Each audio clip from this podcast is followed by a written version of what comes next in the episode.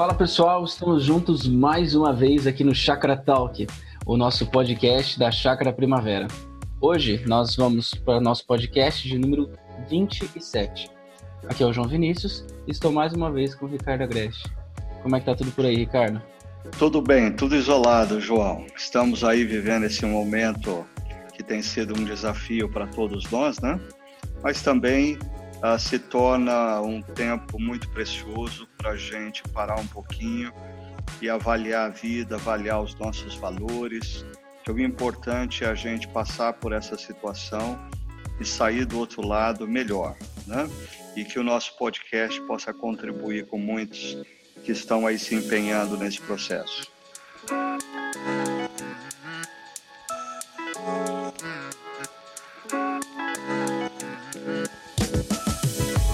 Ricardo, nós temos conversado nesses últimos dias aqui sobre algumas reflexões que a carta do apóstolo Paulo aos Filipenses é, tem para esse contexto que a gente vive, esse contexto de isolamento, esse contexto onde a gente precisa repensar algumas questões da nossa caminhada, da nossa fé, da nossa experiência cristã.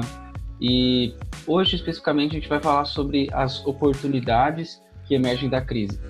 E para é, começar esse assunto, eu queria que primeiro você fala, é, nos ajudasse a distinguir oportunidades com oportunismo e como que a gente pode agir para a gente não ser oportunista, mas mesmo assim a gente aproveitar as oportunidades? Boa pergunta, João, mas ao mesmo tempo muito difícil de ser respondida, porque é, muitas vezes a maneira como nós ah, respondemos a uma situação como a que estamos vivendo, ou agimos na situação em que estamos vivendo, se isso é ah, uma ação fruto de um cristão consciente que quer aproveitar a oportunidade da crise para abençoar pessoas, ou uma pessoa que quer se aproveitar da situação de fragilidade dos outros uh, e fazer algo uh,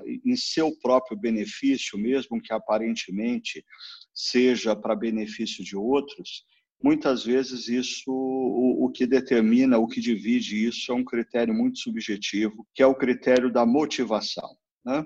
Qual que é a, a motivação da pessoa ah, em fazer o que ela está fazendo? Mas eu creio que, que dois elementos podem ajudar a gente tanto a discernir como também a se avaliar nessa situação. Né?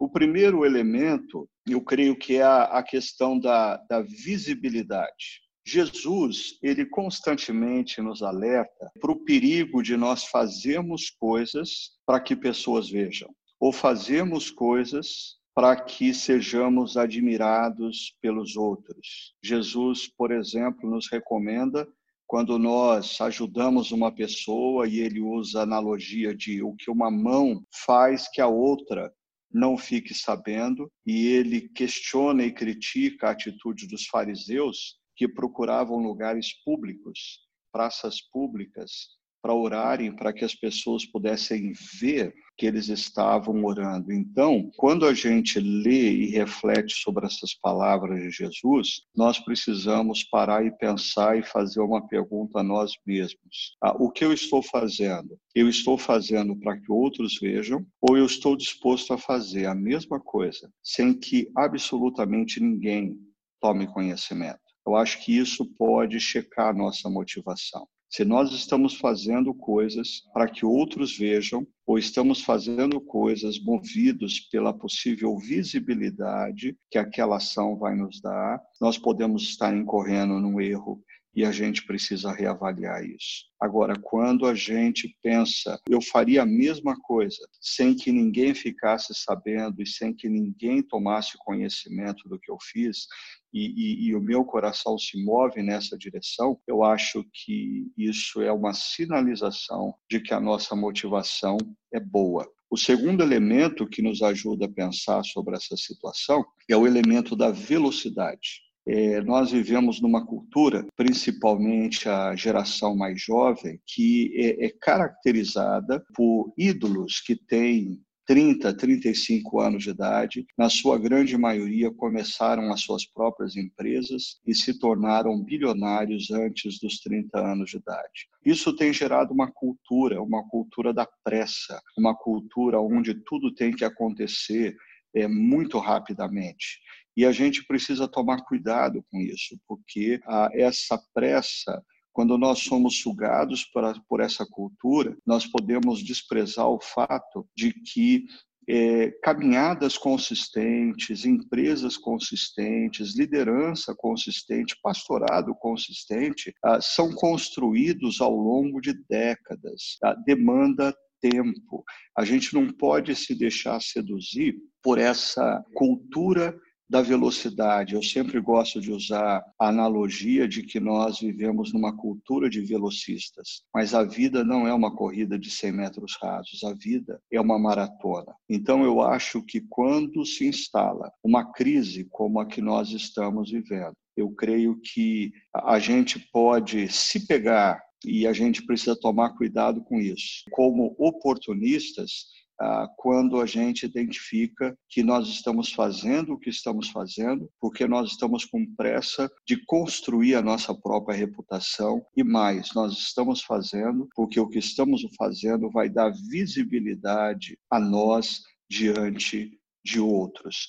E é claro, eu disse dois elementos é, eu acho que a gente poderia acrescentar até um terceiro elemento nisso tudo, o que nos distingue entre pessoas realmente preocupadas em, nesse momento de crise, abençoar pessoas ou usarmos um momento de crise para o nosso próprio benefício, também envolve ah, o uso da fragilidade do outro para eu ter lucro pessoal. Ah, isso é um perigo nesse momento, quando, por exemplo, comerciantes aumentam preços de forma abusiva de produtos que a população está precisando, quando fabricantes de ah, respiradores mecânicos é, passam a cobrar cinco vezes mais porque sabem que o mundo todo está precisando desses equipamentos. Todas essas situações elas se caracterizam não como uma ação para abençoar os outros no momento de crise, mas uma ação para tirar benefício pessoal de outras pessoas fragilizadas nesse momento de crise. Então a gente precisa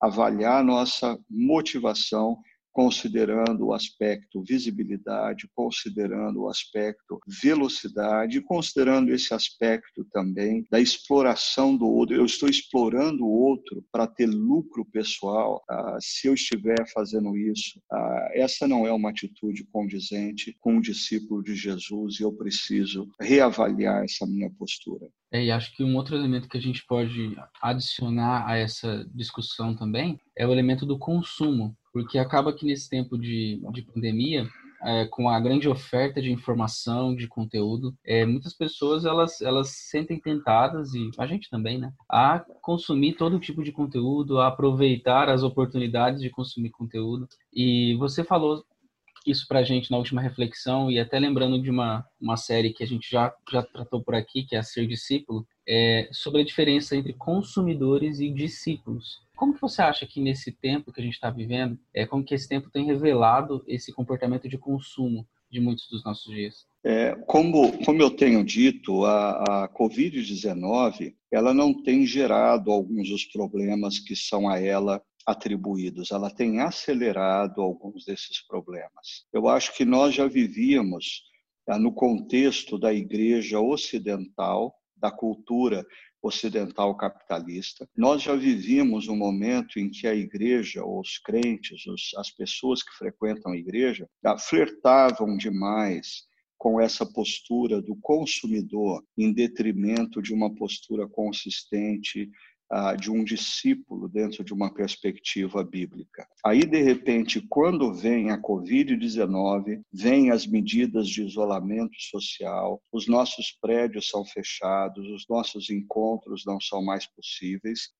esses crentes que atendiam os cultos das igrejas passam a navegar na internet, passam a, o dia todo tendo contato com ideias dos mais variados pastores, dos mais variados mestres, desde os melhores e mais profundos até os mais grotescos e hereges. Eu acho que a gente está correndo o risco de criar uma versão altamente deturpada do que significa ser cristão. Porque quando nós olhamos para as Escrituras, principalmente no Novo Testamento, nós vamos encontrar os discípulos de Cristo, primeiro, vivendo em comunidade. Ah, o compromisso de vida em comunidade é um elemento inegociável na vida do discípulo neotestamentário. Todos eles estão conectados a uma comunidade e nessa comunidade eles exercem ah, o que nós chamamos de imperativos de mutualidade. Eles se aconselham mutuamente, eles se encorajam mutuamente, eles se cuidam mutuamente, eles se exortam mutuamente, eles se confrontam mutuamente. Ou seja, essa relação comunitária é uma relação de duas vias. Eu abençoo os meus irmãos e irmãs em comunidade, mas eu também sou abençoado por eles. Eu cuido dos meus irmãos e irmãs, mas eu também sou cuidado por eles. E outra coisa importante: todas essas comunidades neotestamentárias ah, têm uma estrutura uma estrutura de autoridade espiritual e a gente não pode confundir autoridade com poder manipulativo. Mas a gente não pode negar o fato de que toda comunidade neotestamentária possui uma estrutura de autoridade. Toda comunidade neotestamentária possui, por exemplo, algumas possuíam seus presbíteros, é, outras possuíam seus pastores residentes. A prova disso é que quando Jesus, em Apocalipse, fala sete igrejas do Apocalipse, ele fala ao anjo da igreja, ao pastor da comunidade local. E esses pastores, eles tinham uma certa unidade e uma certa, um certo nível de relacionamento e submissão com aqueles que exerciam autoridade apostólica, como no caso Pedro, João, o apóstolo Paulo, assim por diante. Então, quando nós olhamos para o discípulo de Cristo no Novo Testamento, ele é um indivíduo que entendeu quem é Jesus, crê que Jesus é quem ele disse ser, se rendeu ao seu amor e perdão oferecido na cruz, por isso, ele se torna um discípulo engajado na missão no mundo, ah, mas ele vive em comunidade, cuidando e sendo cuidado, debaixo da autoridade espiritual de um pastor, e eu gosto da ideia de que, no contexto do catolicismo romano, esse pastor ah, posteriormente passou a ser chamado de padre, que significa pai. Ele é o pai da comunidade, ele é o irmão mais velho, ele é o mais experiente que cuida dos demais. E todas essas comunidades, elas estão integradas numa unidade mínima, de crenças, de dogmas associadas à autoridade apostólica. Por que, que eu dei toda essa volta? O que nós estamos vendo acontecer no contexto da pandemia, com isolamento social e as pessoas em contato constante com conteúdo na internet, é que eu percebo pessoas, homens e mulheres, se tornando discípulos, ou se é possível dizer que eles são discípulos, mas ah, eles começam a construir uma espécie de cristianismo autônomo, um cristianismo sem comunidade, um cristianismo onde não existe da parte deles compromisso de cuidar de outros e principalmente de ser cuidado. E o mais absurdo, eles estão construindo uma mentalidade teológica, a sua imagem e a sua semelhança. Eles pegam parte do que o reverendo Augusto Nicodemos diz e eles gostam, eles pegam parte do que o reverendo Hernandes Dias Lopes diz e eles gostam, eles pegam parte do que o reverendo Antônio Carlos diz e eles gostam, e assim eles vão construindo uma teologia à sua imagem e semelhança, mas completamente, primeiro, desvinculada de uma comunidade local e pior, sem qualquer a, a submissão a um pastor local, ou seja, o pastor é o pai, é aquele que precisa dar orientação. O modelo de igreja que está propenso a emergir a partir da Covid-19, ah, é uma igreja que seria comparado como numa família com três filhos, talvez ah, na fase de pré-adolescência para adolescência, eles convivem com um pai e uma mãe, no entanto, eles não seguem as orientações desse pai e dessa mãe. Eles seguem as orientações avulsas de pais postiços que eles descobriram no YouTube, no Facebook ou no Instagram. Isso, para mim, é um perigo que nós estamos correndo com a Covid-19. E é aí que eu digo que esses cristãos eles vão se tornar uma versão consumista, eles vão consumir conteúdo, consumir pastores, consumir cantores evangélicos, consumir eventos, consumir lives, mas eles não vão assumir uma caminhada séria e consistente como discípulos de Cristo. Eu creio que assim a COVID-19 ela vai ser um divisor de águas nas nossas comunidades cristãs entre aqueles que já possuíam o vírus do consumismo e a COVID-19 simplesmente fez aflorar esse vírus e aqueles que efetivamente querem ser discípulos de Cristo e vão ter que tomar decisões em meio a essa cultura, como você disse, João, essa cultura das inúmeras ofertas, das muitas informações, das muitas lives, dos, das muitas palestras, eles vão ter que fazer uma opção pela construção da vida como discípulo numa comunidade onde eles cuidam e são cuidados, aonde eles são orientados e aonde eles se mobilizam principalmente para o cumprimento da missão que Jesus nos deixou, para abençoar pessoas através tanto das nossas atitudes como da nossa palavra, compartilhando a esperança que existe no nosso amado Senhor Jesus.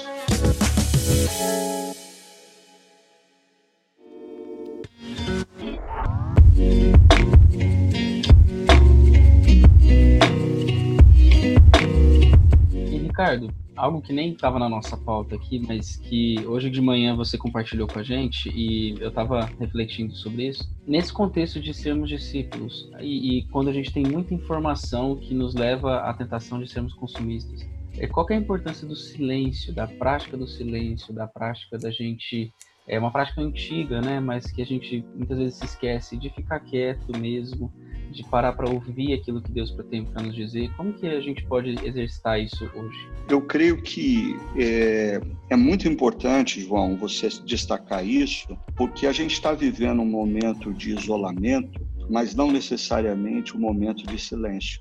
E quando a gente pega a prática dos pais do deserto, nos primeiros séculos da espiritualidade cristã, é quando eles se movem para o deserto, ou seja, em isolamento, ah, isso, esse movimento é sinônimo de silêncio. Ah, no entanto, o que está acontecendo no nosso contexto é que o isolamento não é sinônimo de silêncio, muito pelo contrário. É, nós estamos isolados, mas nós estamos cercados de ruído o tempo todo, principalmente através das redes sociais, da internet, que nos bombardeia constantemente com ideias, com demandas, e eu tenho visto pessoas ah, confusas. Né?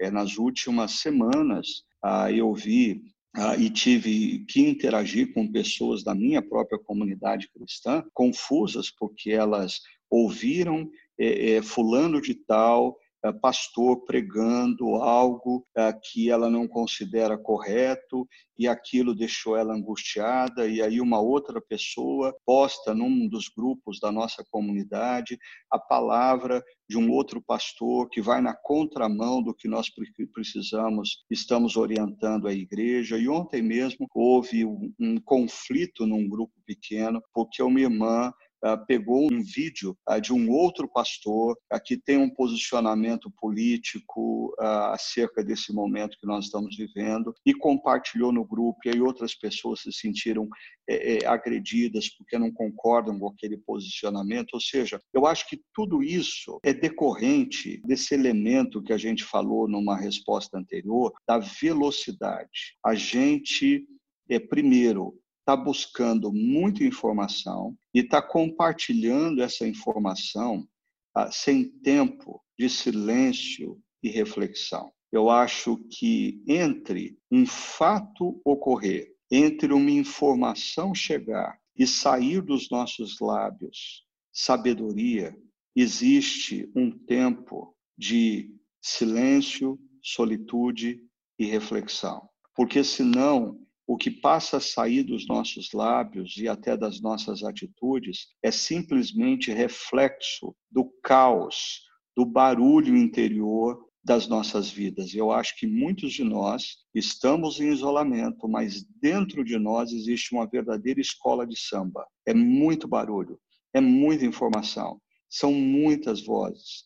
Então, talvez esse seja o momento da gente é, resgatar a prática da solitude, a prática do silêncio. E não é só um silêncio externo, é um silêncio interior, um silêncio que acalma o nosso coração, como o salmista diz para sua própria alma, né? para ela se aquietar, para ela se silenciar, para ela esperar em Deus. E na medida em que a gente aquieta a nossa alma, a gente silencia o nosso coração, a gente consegue gradativamente ouvir a voz de Deus.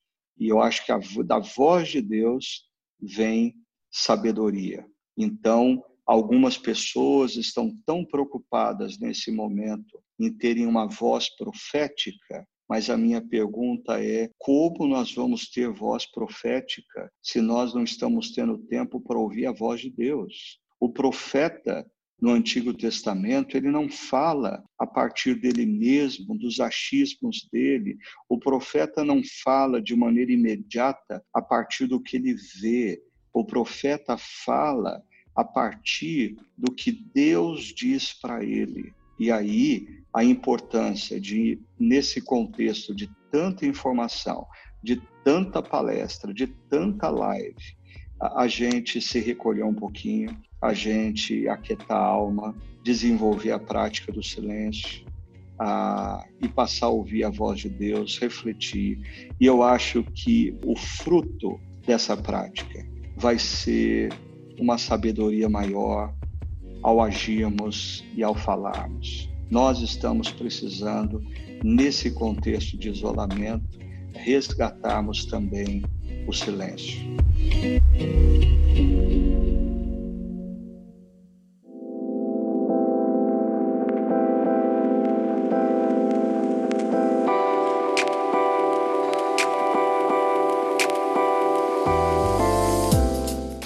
Ricardo, o Sérgio ele faz uma pergunta aqui para gente sobre o texto de Eclesiastes, mais especificamente Eclesiastes 7, 10. E esse texto diz o seguinte: vou ler aqui. Não diga, por que os dias do passado foram melhores que os de hoje? Pois não é sábio fazer tais perguntas. A pergunta do Sérgio é no seguinte, sentido: como que a gente pode ler esse texto no contexto atual, é, onde olhar para o passado parece que é melhor do que olhar para o futuro? Bom, Sérgio, primeiro eu, eu agradeço imensamente você fazer essa pergunta e apontar para esse livro de Eclesiastes que quem me acompanha sabe, eu tenho um grande apreço e ele é o meu livro-texto tá, sempre no dia do meu aniversário. Né? E, e esse é, é, verso que você cita, eu acho que ele está num contexto muito importante para a gente refletir porque, veja só, ah, eu vou só citar alguns fatos do contexto para daí chegar no verso que você citou. Em Eclesiastes 7, verso 3, poucos versos antes, o que você citou, perdão, verso 2 diz: É melhor ir a, uma casa onde há luto do que a uma casa em festa, pois a morte é o destino de todos os vivos, devem levar isso a sério.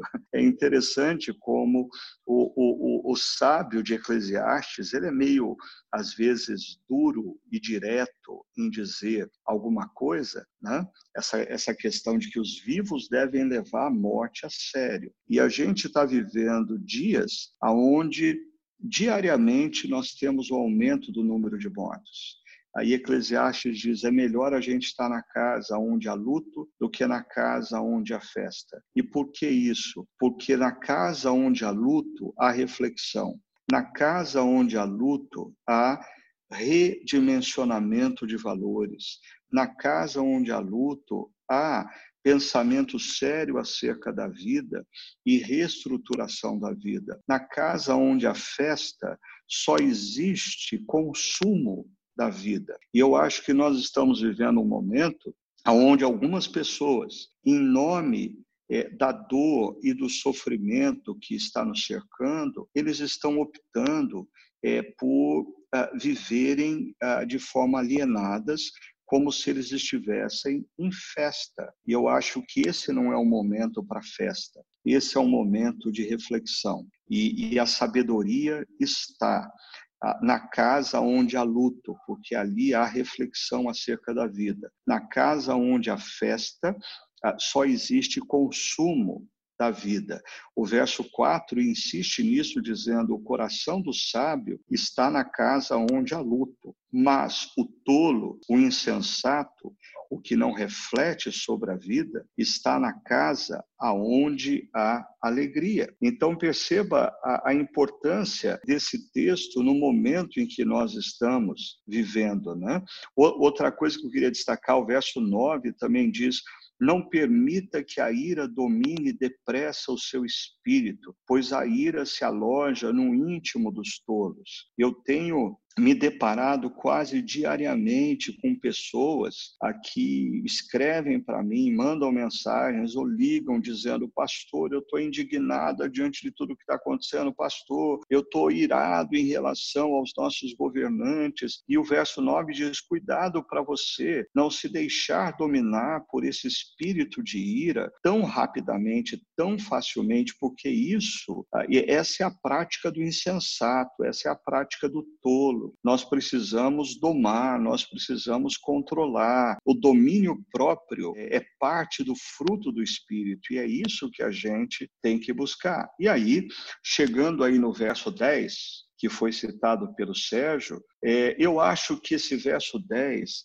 ele aponta para o perigo de nós ah, em momentos de adversidade, nós olharmos para trás e associarmos os dias anteriores como melhores do que os dias presentes. O, o sábio vai dizer: não faça isso, porque isso vai fazer com que você viva a sua vida olhando pelo retrovisor e não pelo para-brisa é, observando a pista, observando o caminho, observando o que Deus tem para você no presente e no futuro. Ah, por favor, perceba que ah, esse conselho do sábio não exclui o fato de que nós precisamos olhar para o passado para reconhecermos a ação de Deus e sermos gratos a Ele. Aí eu tenho dito que quando nós olhamos para o passado, identificamos a ação de Deus e exercitamos no nosso coração a gratidão, isso renova as nossas forças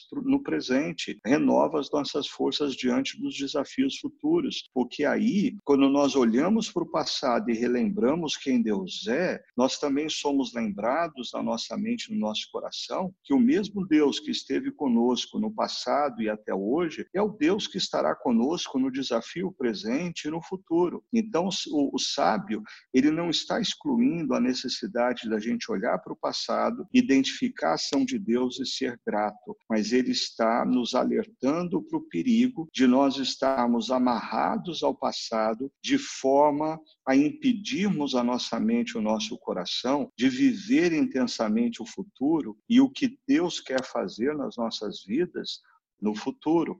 Isso me faz lembrar de um verso de Isaías 43, quando o profeta diz como palavra de Deus ao povo que estava no exílio e estava prestes a retornar para a terra de Israel ah, Isaías 43 a gente encontra é, Deus falando para o povo: Eis que estou trazendo coisa nova que está saindo à luz. Porventura, não percebeis? E, e esse é um convite para o povo olhar para frente, olhar para o futuro. Então, nesse momento que nós estamos vivendo, existe o perigo da gente olhar as fotos, é, e eu tenho feito isso com a minha esposa, olhar as fotos das nossas viagens em famílias e falar assim: puxa vida, como esse tempo era bom e nós não percebíamos, né? Ah, ok, mas a gente não pode eliminar o fato de que o nosso Deus pode sim fazer novas todas as coisas e no futuro ele pode ter planos ainda melhores e ainda maiores para as nossas vidas. Então, nós não podemos estar apegados ao passado como se fosse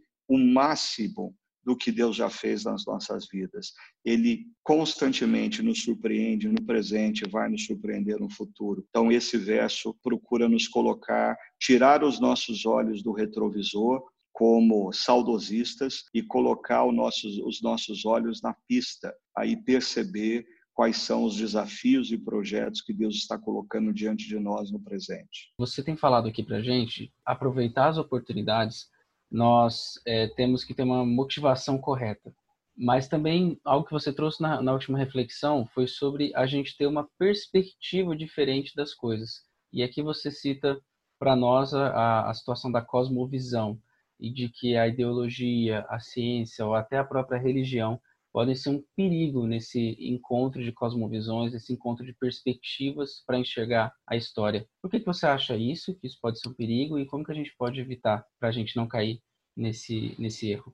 Joia, João, eu acho que é, aqueles irmãos e irmãs que já têm nos acompanhado nas reflexões da chácara, eles estão bem habituados a esse termo, a esse conceito, cosmovisão, cosmovisão cristã, é algo que nós temos insistido grandemente, porque eu creio que assim é, muitos daqueles que se chamam evangélicos, ah, eles absorveram práticas cristãs evangélicas, mas não necessariamente eles possuem uma cosmovisão cristã e isso acaba afetando os seus pensamentos, os seus sentimentos, os seus comportamentos e às vezes os comportamentos são completamente contraditórios ah, com o fato ah, de que a Bíblia nos apresenta uma visão de mundo. Essa é a esse é o conceito da cosmovisão, né? uma visão de mundo. A Bíblia nos apresenta um óculos, um óculos através do qual nós enxergamos a história. Ou seja, a Bíblia nos diz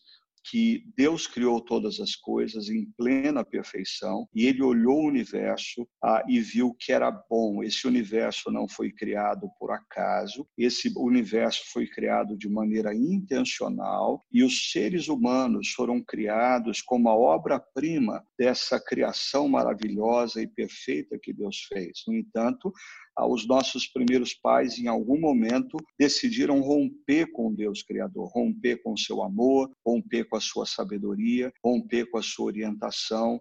Os nossos primeiros pais decidiram viver a partir deles mesmos e, consequentemente, nós temos o mundo que nós temos. O mundo como nós temos, disfuncional, desequilibrado, é, com vírus, com bactérias, com a desestabilização no microcosmos e no macrocosmos. Tá? Esse mundo não é fruto da intenção de Deus, mas é fruto da decisão dos nossos primeiros pais e, consequentemente, da nossa decisão como seres humanos. Porque nós ainda, na nossa vida, no nosso dia a dia, nós insistimos em tomarmos os mesmos caminhos que os nossos primeiros pais tomaram. Muitas vezes nós sabemos o que a sabedoria de Deus diz, nós sabemos o que Deus quer para as nossas vidas, mas nós insistimos na rebeldia. Nós insistimos em achar que nós sabemos mais do que o Deus Criador ou Deus Criador. Ele foi muito bom na criação do universo, mas ele não entende de mundo tecnológico, mundo científico. Então nós precisamos agora agir a partir da gente mesmo, da nossa própria cabeça. É o mesmo equívoco dos nossos primeiros pais. Agora, o Deus Criador, apesar da nossa rebeldia, não nos deixou sozinho, não nos deixou desamparado, muito pelo contrário, ele entrou na história. E, e, e, a pessoa de Jesus é a representação de que o nosso Deus Criador esteve entre nós. Ele se fez homem, ele se fez vulnerável, ele se deixou prender e matar, e naquela cruz ele está pagando o preço, ele está pagando a punição da nossa rebeldia, porque ele se fez homem ah, como seres humanos rebeldes e ele morre, apesar de ser justo, no nosso lugar, no lugar dos seres humanos rebeldes.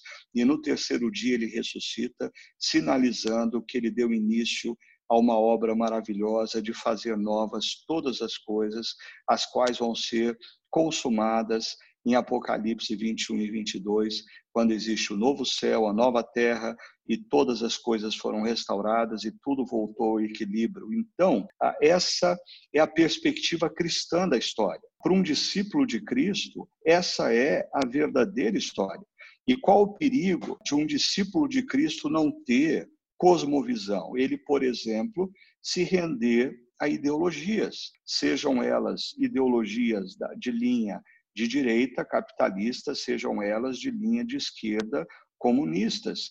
A ideologia direita tem um pressuposto que emerge com a Revolução Francesa, que o homem é suficiente para colocar toda a sociedade em ordem. E se nós estabelecemos a ordem, o progresso será inevitável, ou seja, a ideologia de direita, ela é uma ideologia altamente humanista. Agora, a ideologia de esquerda também pressupõe que cabe ao homem o protagonismo da história e lutar pelos seus direitos, aí as lutas de classe, na medida em que as lutas vão acontecendo, se chega a um ápice aonde toda a sociedade tem tudo em comum, mas esse também é um projeto altamente humanista. Seja ideologia de direita, seja ideologia de esquerda, nenhuma das duas é cristã. Ambas são humanistas e muitos cristãos não se deparam para esse fato. E quando a gente fala da ciência, o cristão é contra a ciência? Ah, não necessariamente, mas a gente precisa fazer uma distinção, como o pastor Tim Keller recentemente fez numa entrevista entre ciência e cientismo. O cientismo é a filosofia por detrás da ciência. O cientismo passa a ser uma crença de que a ciência vai nos levar a um mundo perfeito.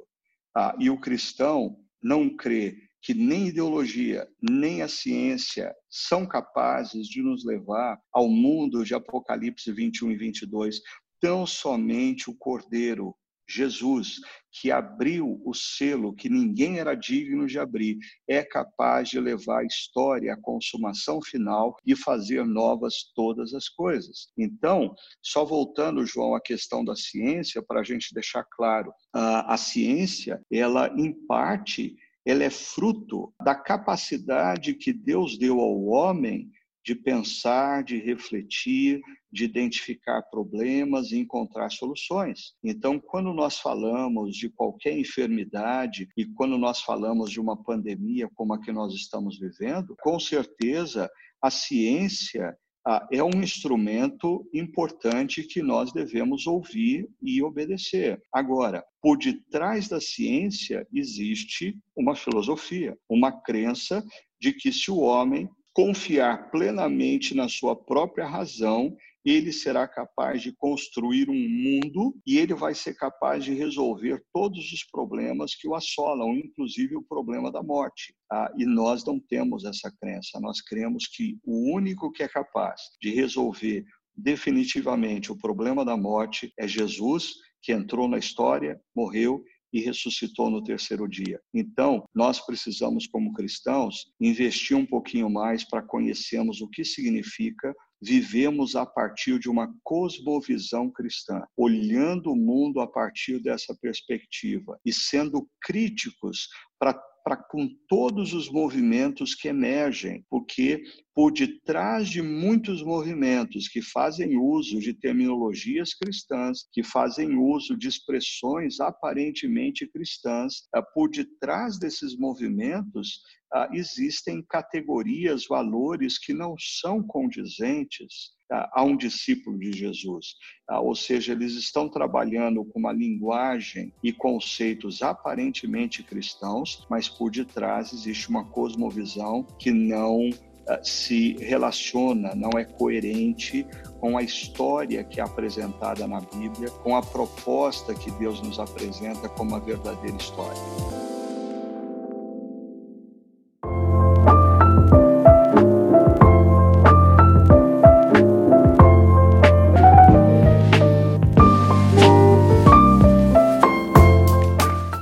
História bíblica ela é, ela é linda, né? Ela coloca a gente diante da verdadeira humanidade que nós temos e do verdadeiro Deus. E a história bíblica ela termina com o foco na missão, com o foco de você precisa fazer alguma coisa a partir disso, né? É, isso gera dentro de você algum tipo de comportamento. E isso tem muito a ver com uma pergunta que a gente recebeu da Raquel, onde ela fala assim: como que a gente pode trocar os nossos óculos para que o serviço rumo ao progresso do evangelho seja a real missão da igreja. E aí eu quero juntar com isso uma outra pergunta, que é sobre é, como que a gente pode focar nessa missão de ser bênção em tempos que nós nem podemos sair de casa, né? Como que eu posso abençoar a vida de outra pessoa, reagir a essa história, a essa cosmovisão, é, em tempos que a gente parece que está tão limitado? Legal, Raquel. Eu acho que a, a, sua pergunta ajuda a gente até a elucidar alguma coisa em relação à resposta anterior também. Porque perceba, todos nós temos uma cosmovisão. Né? Todos nós, conscientes ou inconscientemente, temos ah, determinadas respostas para perguntas como, afinal de contas, o que é o mundo, afinal de contas, o que é a vida humana e qual o propósito da vida humana. Mas aí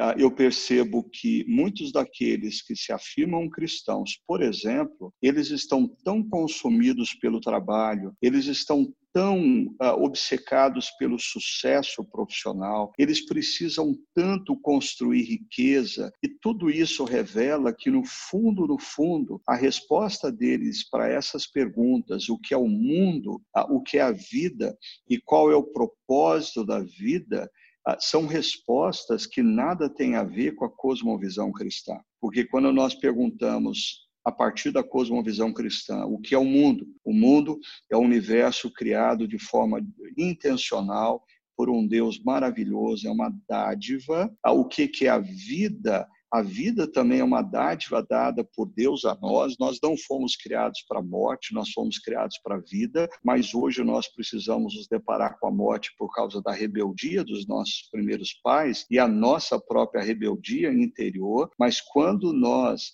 entendemos quem Jesus é e nos rendemos ao seu amor e perdão, nós temos a garantia de que quando os nossos olhos se fecharem para a história, se abrirão para a eternidade. Isso muda a minha perspectiva da minha profissão. Ah, não que uh, isso me torne um alienado e eu diga para mim mesmo, não, eu não preciso ter profissão, eu não preciso ter sucesso, eu não preciso fazer dinheiro. Não, tá? eu posso sim ter profissão e eu quero ser um dos melhores profissionais naquela área, porque através da minha profissão e do exercício da minha profissão, eu vou ter a oportunidade de abençoar pessoas e abençoando pessoas vão se abrir, abrir portas para que eu possa mostrar para eles qual é a verdade verdadeira história e convidá-los a também conhecer quem é Jesus, se render ao seu amor e ao seu perdão. E quando os olhos deles se fecharem para a história, eles estarão comigo na eternidade, nesse universo totalmente restaurado. Então perceba como a cosmovisão muda a nossa atitude para com a vida. Muitos de nós estamos tão apegados ao dinheiro porque a nossa cosmovisão é existencialista. Nós achamos, no fundo, no fundo, nós achamos que tudo se resume ao aqui e agora. Então, nós precisamos desesperadamente arrumar dinheiro e aproveitar ao máximo essa vida. Agora, quando você tem uma cosmovisão correta, ah, não que o dinheiro seja mal, mas você passa a usar o dinheiro para abençoar pessoas, você passa a usar o dinheiro para projetos que vão levar as pessoas não apenas alívio à dor no presente, mas esperança em relação ao futuro, uma vez que eles podem vir a conhecer Jesus como o caminho, como a verdade, como a vida. E aí, quando nós olhamos para a Bíblia, a gente precisa é, perceber que nos primeiros 11 capítulos é, de Gênesis, o primeiro livro da Bíblia, ah, existe uma constante repetição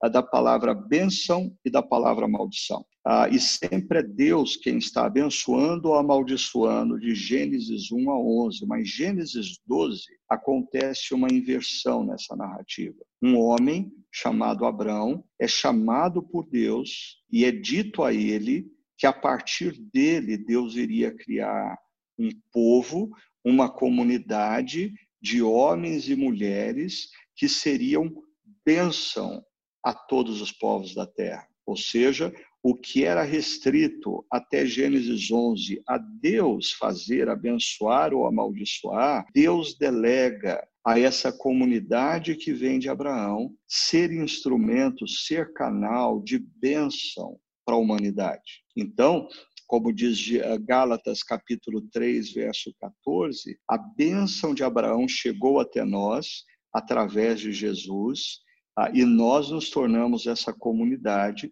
que tem um propósito na história, ser bênção. Como nós podemos ser bênção no contexto da Covid-19, em isolamento, eu diria, existem possibilidades aparentemente micro, ordinárias e nem por isso não importantes, existem possibilidades macro, oportunidades maiores.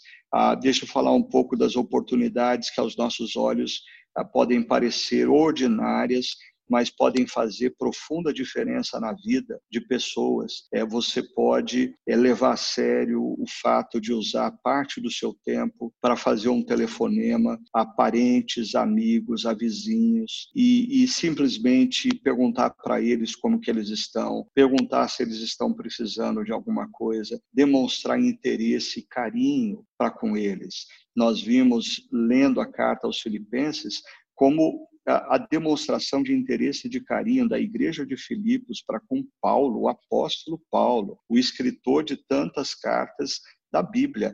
A diferença que fez, o quanto Paulo ficou alegre, o quanto a, a demonstração de interesse mudou o ânimo de Paulo. Aqui dirá as pessoas que nos cercam. Nós podemos reservar um tempo para ligar para pessoas, para perguntar como elas estão, para demonstrar interesse por elas. Agora, nós podemos participar de uma maneira também ativa em levar alívio e esperança a pessoas que talvez nós não conhecemos. Por exemplo, na nossa cidade em Campinas, nós temos regiões carentes que estão sofrendo imensamente mais do que muitos de nós diante dessa Covid-19. Aí o que, que nós vamos fazer em relação a essas pessoas? Nós vamos levar para elas alimento, nós vamos levar para as crianças dessas pessoas livros, nós vamos levar jogos, brinquedos, ah, porque as crianças precisam disso e nós vamos encaminhar junto com o alimento, com os brinquedos e com os livros, ah, um devocionário à jornada para que aquela família tenha contato com a mensagem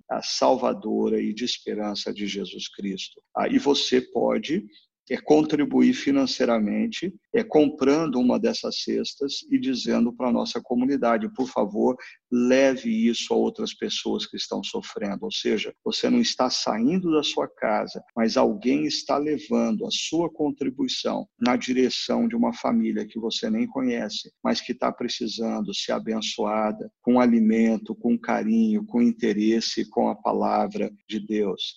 Ah, você pode também, é, sem sair da sua casa, dependendo da sua profissão ou das suas habilidades, também está contribuindo com pessoas nesse momento de crise. Nós temos é, mulheres que estão se dedicando nesse momento a fazerem máscaras ah, que estão sendo distribuídas entre a população. Já foram produzidas mais de 5 mil máscaras, aí boa parte delas já foram distribuídas a entidades parceiras à nossa comunidade que precisam dessas máscaras, mas nós temos profissionais da igreja que ah, eles ah, reverteram parte da produção industrial da sua empresa para fabricação de álcool gel e distribuição desse álcool em gel ah, em muitos lugares e também principalmente projetos assistenciais. Outros profissionais estão trabalhando em projetos de respiradores mecânicos.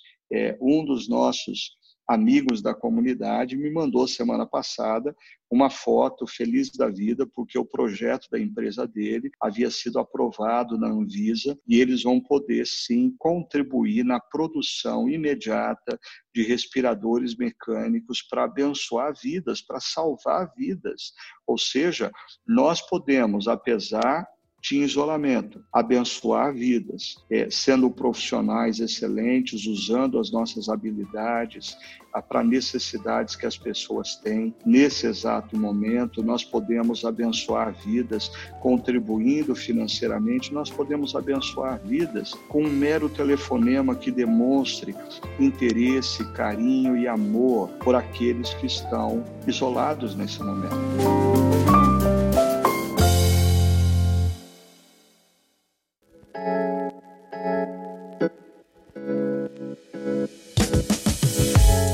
Ricardo, e sobre o próximo domingo? O que, que vem por aí? O que a gente pode esperar para a próxima reflexão? Bom, é, dentro das nossas temáticas, até quem tem acompanhado, eu tenho percebido o seguinte, por exemplo, talvez a temática mais votada para a próxima semana ah, diz respeito à gratidão, resgate da gratidão, mas a, a, gente já falou em duas reflexões anteriores sobre a gratidão, falamos sobre a importância da gente olhar para o passado e nas nossas orações exercitarmos a gratidão. E também falamos sobre a importância da gente perceber ao nosso redor pessoas que estão nos abençoando ao longo da caminhada e sermos gratos a essas pessoas. Então, eu vou passar para o outro item mais votado e a gente vai conversar sobre a importância da amizade. Quão importante é nutrir amizades e principalmente preservar amizades. O apóstolo Paulo na carta aos Filipenses, ele fala com muito carinho